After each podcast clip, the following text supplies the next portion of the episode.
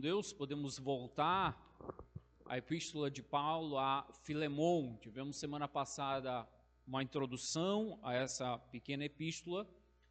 Hoje à noite, se Deus permitir, vamos ficar com os três primeiros versos e ver no tema um lar genuinamente cristão. Você vai ver o apóstolo Paulo junto comigo falando com Filemon salientando aspectos importantes com relação à sua própria família, propriamente dita, como a sua família eclesiástica, a sua igreja. E aqui é aquela típica carta que talvez você já tenha passado por essa mesma verdade, talvez com seu professor, talvez com seu patrão, talvez com alguém com que você trabalhe, que lá no seu trabalho, no seu ministério, na aula, ele é uma pessoa mais polida, às vezes precisa ser mais duro, né? Cuida com as palavras, é alguém que está ali pensando muito no que está dizendo. O apóstolo Paulo é assim, né? Ele está muitas vezes escrevendo cartas duras, combatendo, às vezes expressando sim seu sentimento, como vimos em 2 Coríntios, mas uma tremenda pena sendo duro porque eles estão se desviando, estão quebrando a amizade entre ele e aquele apóstolo fundador. Mas Filemon é uma carta onde Paulo parece que ele finalmente relaxa. Ele é amigo, pode tratar como um amigo a Filemon e escrever essa pequena carta, 335 palavras no texto original formam esta pequena carta. O coração de Filemon certamente deve ter disparado ao contemplar diante de si Onésimo e em suas mãos uma carta de seu grande amigo, provavelmente pai na fé, Paulo. Que privilégio ter uma carta do apóstolo Paulo, apóstolo Paulo, uma carta inspirada. Lembra comigo que apenas Tito e Timóteo tiveram este mesmo privilégio uma carta bem pessoal, amorosa, de grande respeito e honra para com aqueles que trabalham juntos na obra do Senhor. Veja então algumas palavras rapidamente aqui, segundo a minha versão NVI, ele usa expressões como irmão e irmã, amado, companheiro, graça e paz, lembrando-me, dou graças, comunhão, amor, reanima, irmão, filho, útil, coração, companheiro, reanima, e a graça do Senhor Jesus Cristo. Então, todas as palavras aqui que mostram esse cuidado, essa intronização, intronização não, essa ligação de um para com o outro. E nessa noite, então, eu quero ver contigo, como já dissemos, esses três primeiros versículos. Vamos lê-lo, lê-los, então orar ao nosso Deus, pedindo a sua bênção para entendermos a sua palavra hoje à noite.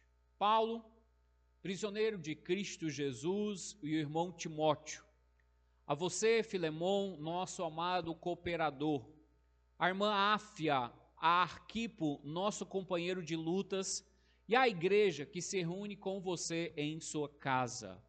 A vocês, graça e paz da parte de Deus, nosso Pai, e do Senhor Jesus Cristo.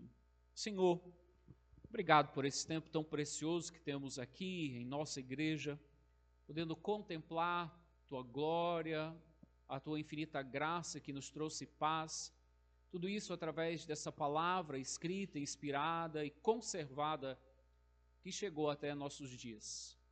Que teu Santo Espírito nos conduza ao verdadeiro entendimento desta mensagem, que possamos nos aproximar de Ti, ó Deus Trino, em toda gratidão, pois o Senhor tem sido muito maravilhoso, paciente, longânimo para conosco.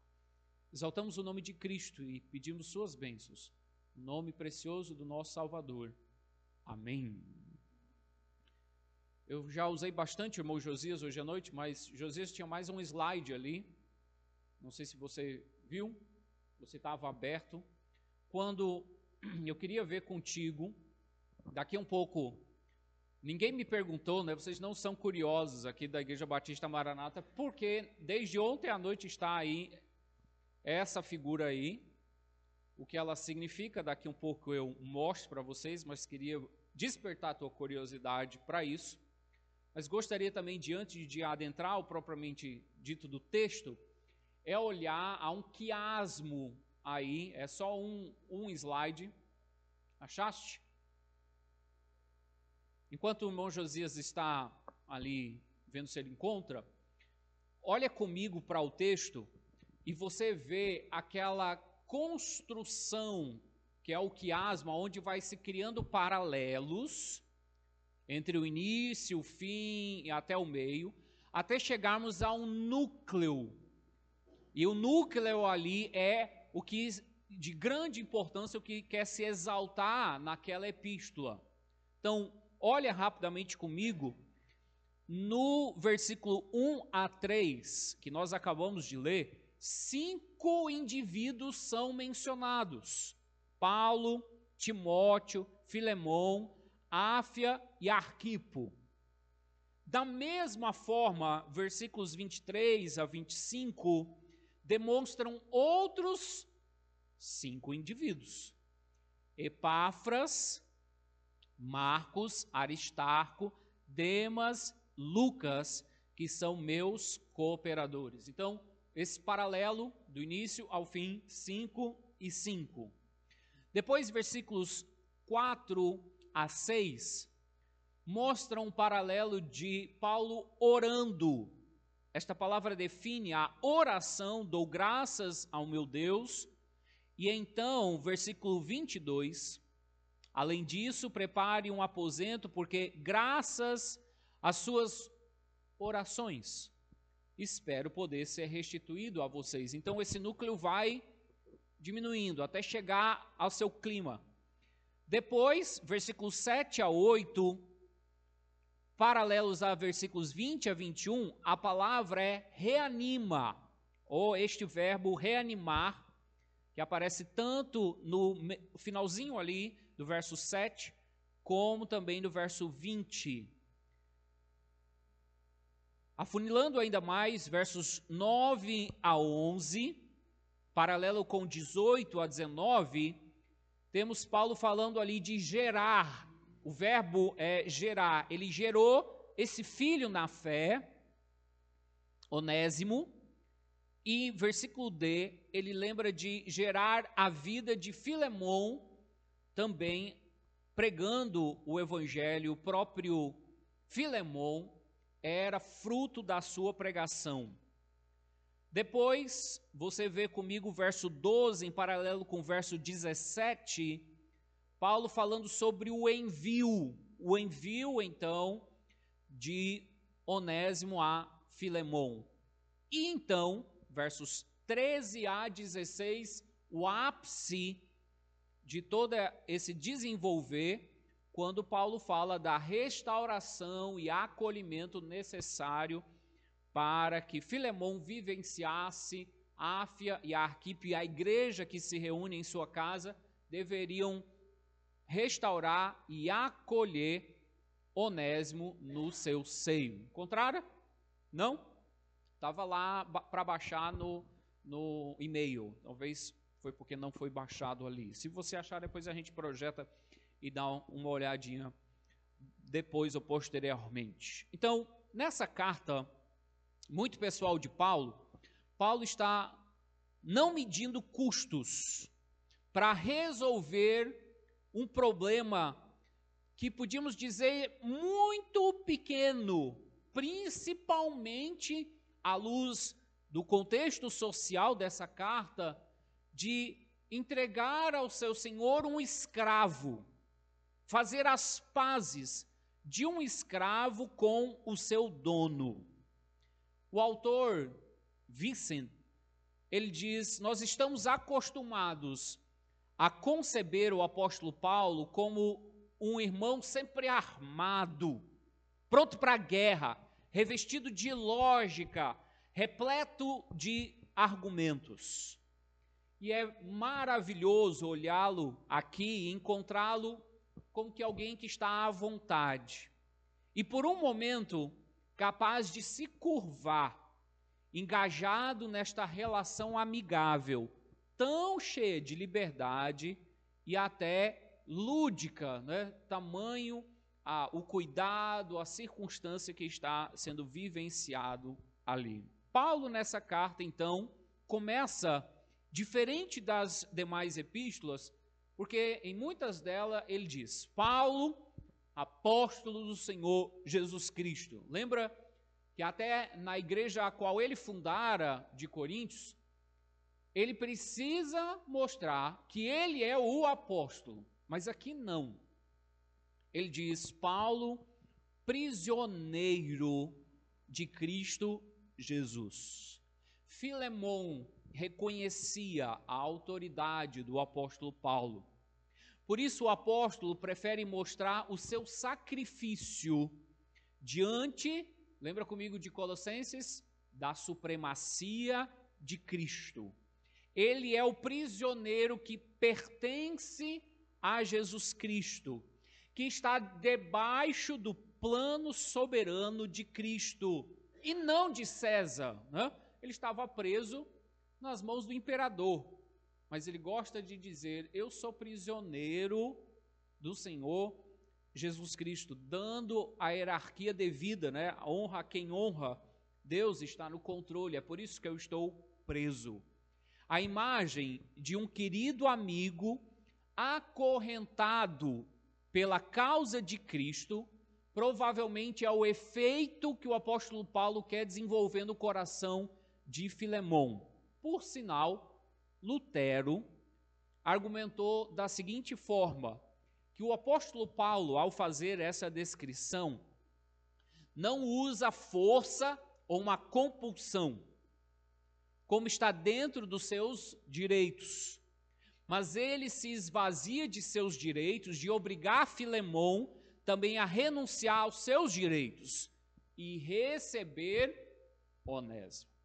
Lembra comigo, na cultura e que está sendo escrita essa epístola, um escravo que de alguma forma está trazendo prejuízo ao seu senhor, podia sem muita conversa receber até a punição de crucificação. Porque o escravo era considerado de ínfimo valor, muito pequeno, né? a margem da sociedade, era escravo. Mas Paulo está aqui tratando e cuidando deste irmão, mostrando a Filemão como ele deveria agir nessa circunstância. Paulo, prisioneiro de Cristo Jesus. Ele também faz questão de lembrar e o irmão Timóteo. Paulo sente a necessidade não de dizer que ele e Timóteo estão escrevendo essa epístola, porque muito claramente é a pena de Paulo que está ali. Mas ele salienta Timóteo para honrá-lo, para mostrar que ele está gastando tempo em preparar este homem diante da sociedade para recebê-lo e até para entender que ele seria uma espécie de substituto do apóstolo Paulo. Creio que aqui temos uma primeira lição para todos nós. Né? A quem você está delegando todas as bênçãos que Deus tem te dado e preparando para continuar a servir ao Senhor como você tem descoberto que pode servir ao Senhor. O apóstolo Paulo, então, é um exímio exemplo, principalmente para nós que somos líderes, de treinar outros líderes, de os prepará-lo para servirem ao Senhor depois quando nós partirmos ou quando já não pudermos. Né? Então, conforme o dom que o Senhor tem te dado, se esse dom está agora sendo usado de uma outra forma, lembra que cada igreja local possui todos os dons, ou deve, pelo menos a capacitação está ali para exercer todos os dons.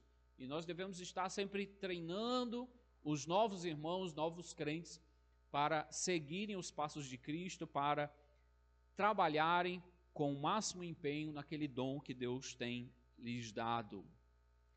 A você, continua a epístola dizendo, Filemon, nosso amado cooperador. Essa palavra no texto grego literalmente é com o trabalho, trabalha junto. Nós dois fazemos este trabalho. Paulo usa essa designação apenas, presta atenção comigo, apenas para pessoas que trabalham perto dele ou com ele neste ministério relevante, o ministério do Senhor Jesus Cristo. Segura sua Bíblia aberta em Filemão e vai rapidamente para você perceber isso ao final da epístola de Paulo aos Romanos, Romanos capítulo 16.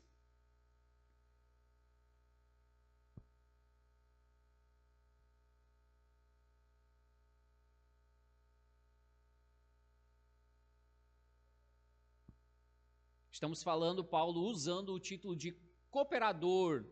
Você é meu cooperador. Para Filemão, ele diz amado cooperador. E aqui, Paulo escrevendo aos Romanos, veja 16, verso 3. Saúdam Priscila e Áquila, meus colaboradores em Cristo Jesus, a mesma palavra.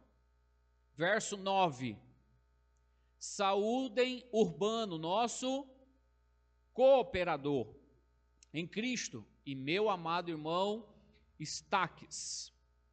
Verso 21. Timóteo, meu cooperador, envia-lhe saudações, bem como Lúcio, Jason e Socipatro, meus parentes. Então, todos esses estão engajados na obra do Senhor, são cooperadores. Filemon é amado cooperador. Então, como vimos semana passada, Filemon é o destinatário desta carta. Mas logo Paulo faz questão de salientar a você, Filemon, nosso amado cooperador, a irmã Áfia, a Arquipo, a uma grande quantidade de teólogos, de estudiosos das Escrituras que acreditam, e aqui precisamos salientar, é um acreditar porque a Bíblia não nos dá base para isso, mas se encaixa bem a ideia de que Áfia é esposa de Filemon e Arquipo, filho deles. Certeza não temos, não podemos comprovar isso, mas ao ver essa carta com esses três destinatários, é uma questão bem lógica que eles seriam então esposa e filho. Uma segunda alternativa, então, é pensar que esses seriam um homem e uma mulher proeminentes no trabalho na igreja de Colossos. Então, seria pensando, Filemon, você que está aí como líder da igreja de Colossos, mas eu sei também que coopera junto com você a irmã Áfia e Arquipo.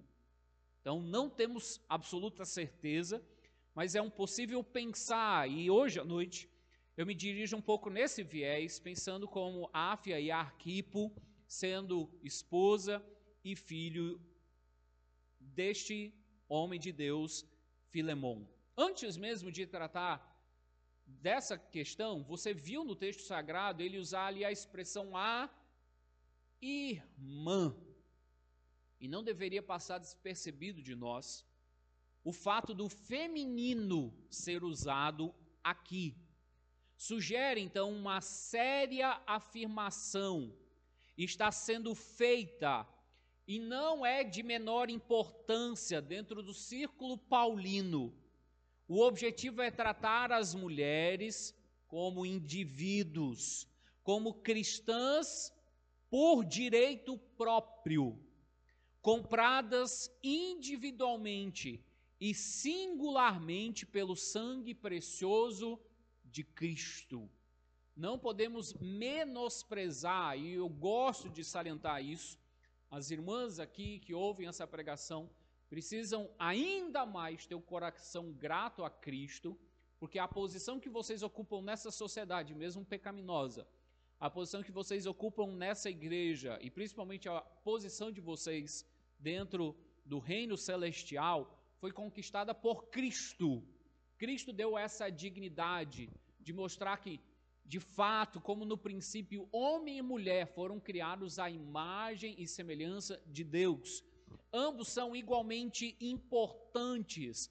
A honra em ser homem, a grande honra em ser mulher, igualmente escolhidos, o sangue de Cristo igualmente derramado para os eleitos, quer seja do sexo masculino, quer seja do sexo feminino, apenas com funções diferentes.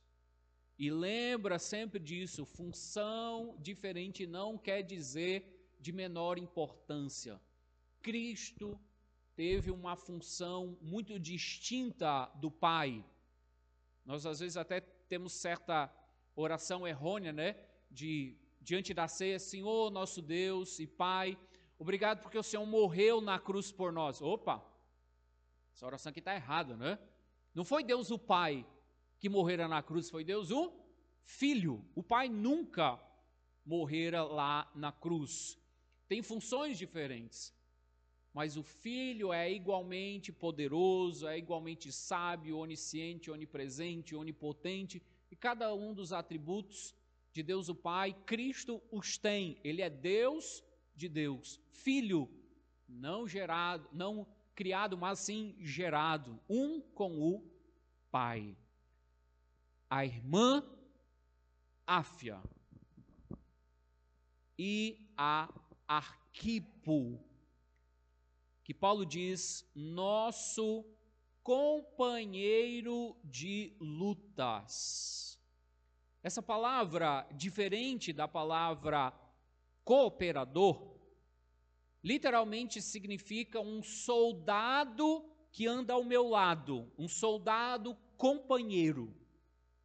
A imagem evocada desta palavra tem muito a ver com alguém que é dedicado e disciplinado. Não tem a ver aqui nesse contexto com ser herói, feroz, ter um comportamento de guerreiro. Mas Paulo está dizendo: o Arquipo é alguém que sabe manejar, é um companheiro de armas, de luta comigo. Ele é um soldado dedicado e disciplinado. As Escrituras então mostram aqui apenas Arquipo, e vai comigo para Filipenses. Volta comigo a Filipenses, capítulo 2, verso 25 quando a outra única vez que essa expressão é utilizada, companheiro de lutas. Filipenses 2 e 25. Contudo, penso que será necessário enviar-lhes de volta Epafrodito, meu irmão, cooperador, olha aí, e companheiro de lutas. Epafrodito é interessante porque esses dois adjetivos, né? Tanto ele é cooperador, está junto comigo no trabalho da obra do Senhor, como também ele é exímio lutador, um bom soldado, companheiro de lutas, mensageiro que vocês enviaram para atender às minhas necessidades. Também temos grande dúvida de quem é este homem. Talvez, de novo, não temos uma afirmação direta das Escrituras, mas talvez este Arquipo é aquele que nós falamos ao termo de Colossenses. Volta comigo. Colossenses capítulo 4, verso 17. Deve estar ainda fresquinho na sua mente. Quando Paulo diz na Epístola aos Colossenses: digam a Arquipo, Colossenses 4 e 17. Cuide em cumprir o ministério que você recebeu no Senhor. De novo, faço questão de salientar, não temos certeza se é o mesmo Arquipo. Arquipo era um nome comum naquela época, se são personagens diferentes. Mas, de novo, temos uma boa propriedade, Filemon, na região de Colossos. Aqui a carta é a igreja de Colossos, então poderia ser muito bem um jovem ali já dedicado, cumpre aquilo que Deus tem lhe dado, meu irmão Arquipo. Então, Filemon, Áfia e Arquipo, companheiro de lutas esse último, ele dedica também à igreja que se reúne com você em sua casa. A primeira coisa aqui de muita importância ao me ver é olhar um lar que era uma igreja. Provavelmente você já ouviu, e talvez até meus filhos já tenham dito isso, né? Eu gostaria que meu pai fosse como ele é lá na igreja, né? Aqui em casa. Este homem tinha o privilégio, então, de sua casa ser a igreja. Por sinal, é por isso que até agora eu despertei a sua curiosidade quanto ao slide que aqui aparece. Porque a igreja primitiva reuniu-se de casa em casa. E agora, no ano 233 a 256, temos a primeira igreja encontrada pela arqueologia, um local como entendida como um local. E este pequeno local aí encontra-se a igreja de Dura Europo. É a mais antiga casa de oração cristã, cujo local se encontra identificado e uma das primeiras igrejas cristãs de que se há registro. Ela situa-se então em Dura Europa, na atual Síria, e aparenta ter sido uma habitação comum que foi convertida em uma casa de oração, a qual funcionou entre os anos de 233 a 256, até a cidade será abandonada depois da conquista dos persas. É de menor dimensão e apresenta menos riqueza decorativa em relação à sinagoga de dura Europa, de, de dura Europa, perdão, bastante próxima desta região aqui. Então, há dois momentos e eu quero salientar o aspecto negativo. Infelizmente, a partir daqui, em 233, os crentes pensaram lá no início com bom propósito de que deviam ter um prédio para se reunir. E essa verdade se sustenta até os nossos dias. E digo infelizmente, porque muitas vezes encontramos os crentes pensando que eu vou à igreja, aquele prédio, eu me porto e respeito, não uso chapéu, uso certas vestes, por causa daquele prédio. E devemos levar alguém para evangelizar ou conhecer a Cristo naquele prédio. Mas este prédio não é um tipo ou algo semelhante ao templo. Porque lá mesmo Deus já havia dito: Eu não habito em templos feitos por mãos. Lembra do discurso do Senhor Jesus Cristo com a mulher perguntando aonde se deveria adorar? E Jesus disse que deveríamos adorar em espírito, em verdade. É triste ver aqueles pastores que dizem: subamos ao monte para lá orar e buscar o Senhor. Nós já estamos no monte. O monte é o Senhor Jesus Cristo e todo aquele que busca a Deus por Jesus Cristo tem livre acesso. Então a igreja, quando pensada nesse prédio, é um diminuir daquilo que Cristo pensa, porque a igreja somos nós, é a nossa união, é o corpo do Senhor Jesus Cristo e não esse prédio.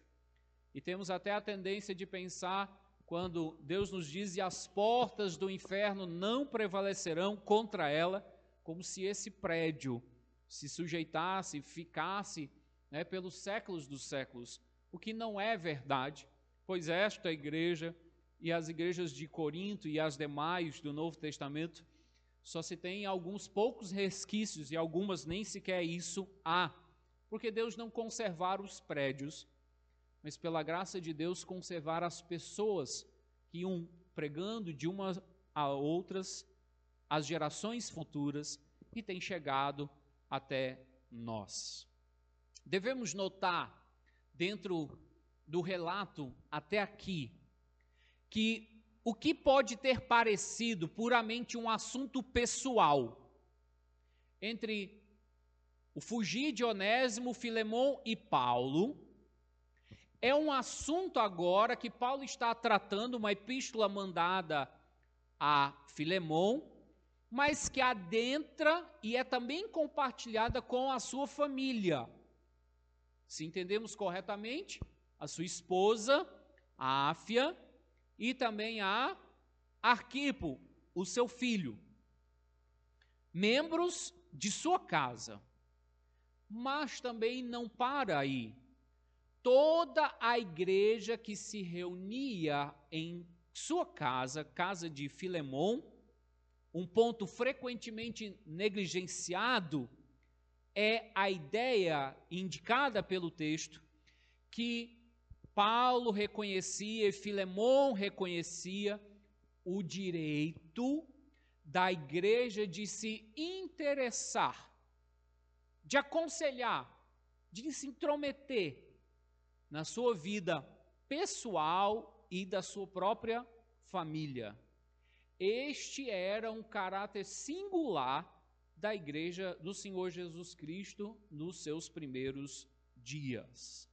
E eis aqui para mim hoje à noite o ápice dessa pregação e da lição que temos para tirar hoje à noite. Veja, eu não vejo o apóstolo Paulo aqui numa interpretação errônea dizendo assim: Filemão, eu estou te mandando Onésimo, mando essa carta, e a minha ideia é o seguinte: caso eu perceba, ou caso eu pensando aqui com as minhas ideias, se você não mudar seu coração para receber Onésimo, eu sei um jeito. Não tem uma igreja aí na sua casa? Eu vou destinar essa carta para você, para sua esposa lhe incomodar, seu filho, e se não der certo, a igreja pega no seu pé. E você vai ser obrigado a aceitar Onésimo como seu escravo, ou como mais do que escravo, como Paulo vai pedir, como irmão querido. Eu não creio que é esta interpretação. Para mim parece muito mais natural e verdadeira a afirmação do amor coletivo e de um abrir um pouco da individualidade de que cada um de nós tem e reconhecida por Deus para experimentar a vida de corpo. Pensa comigo. O escravo era meu. Ele foge. O que, que a minha igreja tem a ver com isso? Para Paulo, um simples detalhe como esse é como uma pequena coisa para aquela sociedade comparando conosco. Mas Paulo está achando importante escrever uma carta, gastar né, o papiro e o seu tempo, salientar a importância da individualidade, da pessoalidade do sangue de Cristo por aquele escravo, de perceber que, se estamos corretos, a esposa de Filemão e seu filho também estariam rotineiramente no trato com Onésimo, então não podia Filemão fazer as pazes e a sua esposa constantemente lá, como é que você recebe esse cara? Não, ela tinha que apoiar, também perdoar, se necessário fosse, e interagir, porque a vida seria uma interação. Muito mais agora com aquele escravo, que era agora irmão em Cristo Jesus. E Paulo vai além. E a igreja que reúne na sua casa também precisa saber disso. Também é importante que viva, sinta o que é necessário sentir nesse caso, aprenda as lições, compartilhe as lições. Então, nós, como igreja do Senhor Jesus Cristo, e nós, Igreja Batista Maranata, precisamos também desse aspecto em nossas vidas. É lógico, é muito mais fácil e dá muito menos dor de cabeça. Você segue com sua vida, eu sigo com a minha. Naquilo que a gente gosta, a gente até tem uma conversa assim mais genérica, né? Falamos que está frio, falamos que vai chover, falamos talvez das Olimpíadas, né? Ou de alguma coisa que gostamos. Mas quando precisamos falar daquilo que de fato importa, do Evangelho, das dificuldades que temos, das coisas que precisamos orar, dos medos que incomodam a nossa alma, muitas vezes nos calamos. Mas não deveria ser assim. Desde todos os nossos sentimentos, os nossos medos, inclusive aquilo que nós temos, quer tempo, quer objetos, não são nossos. O que temos pertence a Cristo e deveria estar à disposição da igreja do Senhor Jesus Cristo. Há uma música que nós cantamos, a começar em mim, quebra corações, para que sejamos um. E precisamos muito, como Paulo escreve aos Efésios, e tivemos o irmão Felipe ontem pregando para nós neste livro muito ah, ligado com este tema. E Paulo vai dizer ali: até que todas as juntas estejam conectadas e todo o corpo chegue à plenitude de Cristo. Esta é a ideia, e talvez um corar de vergonha para nós necessário, porque devido às vezes o problema, devido à nossa história, temos optado por cada um segue seu canto, dá menos trabalho, dá menos briga, né? dá menos problemas.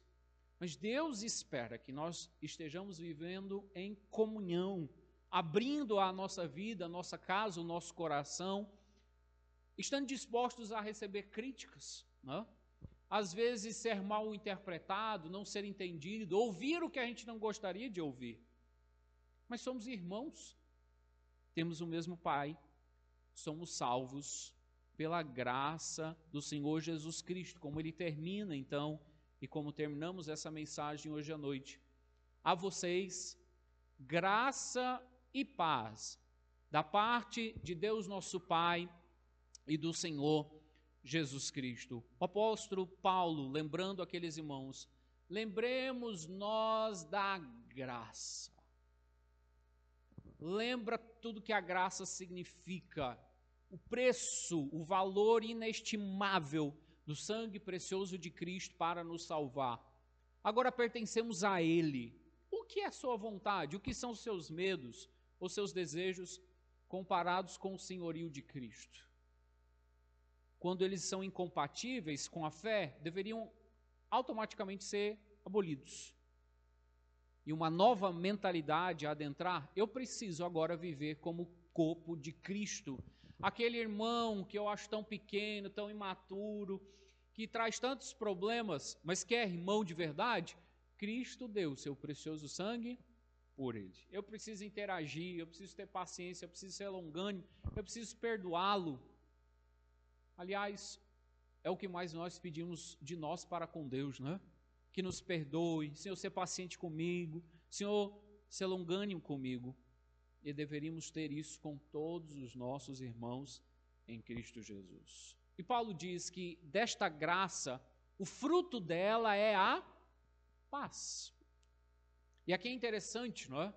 Quem está lendo o livro que nós distribuímos nos dias dos pais, eu espero que você já o leu. É o tipo de livro que dá para ler numa sentada, tamanha maravilhoso aquela história. Em seus passos, o que Jesus faria nós às vezes acreditamos que a nossa forma de viver, pensada por nós, é melhor do que o projeto de Deus. Mas não é. O projeto de Deus, mesmo que aos olhos humanos traga prejuízo, é infinitamente melhor e mais maravilhoso. E quando vivemos assim, desfrutaremos da verdadeira paz. Eu posso pensar como pastor nas igrejas que já estive, né? Teve irmãos que deram tanta dor de cabeça. Por sinal, sábado, estávamos dialogando com uma das irmãs que em um dos momentos, posso lembrar muito claramente, ela me, ela me compreendeu mal, interpretou erroneamente e causou tantos problemas, principalmente diretamente para mim. Mas hoje somos grandes amigos, né? e é uma das pessoas que liga para nós mais rotineiramente e trocamos os nossos ah, medos, os cuidados que ela tem com seus filhos e as lutas que ela passa com o marido. Podemos dizer que somos amigos e que há uma paz isso não quer dizer que não haja conflitos e angústias e choro, talvez, naquela relação, mas há uma paz singular, uma preciosidade singular nesse relacionamento, porque somos irmãos em Cristo, porque vivemos como a igreja do Senhor. Então ele mostra a graça e a paz. E nessa mensagem ele termina como que um, um credo apostólico, o que de fato é afirmando que essa graça e essa paz, ela pertence e são únicas do nosso Deus que é trino. Aqui representado pelas duas pessoas apenas, quando ele diz parte de Deus, o nosso Pai, mas parte também do Senhor Jesus Cristo. Deus de Deus, Senhor de Senhor. Pessoas distintas, com funções distintas, mas um único Deus. Paulo faz uma igualdade na divindade do Pai e de Cristo, pois de ambos vem graça que gera paz em nossos corações. Por isso, vamos concluir e pensar um pouco mais claro para nós e para iluminar os nossos pés Pensando no primeiro lugar, Filemon é uma epístola de uma expressão de dignidade simples, de uma cortesia refinada, de grande simpatia e de calorosa afeição pessoal. A epístola a Filemon, ela é de fato incomparável. Um autor chamado Lightfoot diz isso e lembra para nós Veja um empenho, eu gosto sempre de pensar nesses custos do apóstolo Paulo para enviar, para escrever, para tratar sobre um escravo. Né? Quanto eu estou disponível para gastar, para investir, para que um escravo, para que um problema, para que uma coisa tão pequena, mas que possa trazer grande alívio, grande honra para o corpo do Senhor Jesus Cristo. Além disso, dentro dessa visão, outro aspecto, não faça, que é uma nossa tendência muito comum de fazer as coisas para serem vistas, principalmente vista aos homens. Seja fiel até naquelas pequenas coisas que ninguém vê, que ninguém se importa, mas que você considera essencial e talvez seja até fundamental, só que as pessoas não percebem. Exerça infidelidade, e tenho certeza que Cristo, justo juiz, te recompensará. Uma segunda verdade, quando lemos Filemon, lado a lado então com sua carta maior, a carta aos Colossenses, aprendemos a acertar os relacionamentos. É tão importante acertar os relacionamentos quanto ter uma boa doutrina. Se formos discípulos genuínos de Cristo, os nossos relacionamentos com nossos irmãos equivalem a nosso viver pela fé com graça, perdão e encorajamento. Então, estamos numa igreja que tem como marca ser a igreja do livro. Tá? Amamos as Escrituras, ela é a nossa única fonte de fé e prática. E esta afirmação deixa bem claro esta conclusão. Ela é uma fonte confiável e única para a nossa fé, todo o nosso corpo doutrinário, mas também para a nossa prática. Então, pensando, por exemplo, como a mim, como pastor, e você pode se colocar, eu estudo a Bíblia ou vou lá e ajudo aquele irmão? Se for a medida em questão de importância, se o seu padrão é a importância, você vai ter um sério problema, porque ambos são igualmente importantes. Tanto é importante eu ter uma sã doutrina, como também é igualmente importante ajudar e cooperar com os irmãos, suprindo as suas necessidades. Por fim, algumas pessoas acreditam que o cristianismo só precisa mudar o que a gente acredita.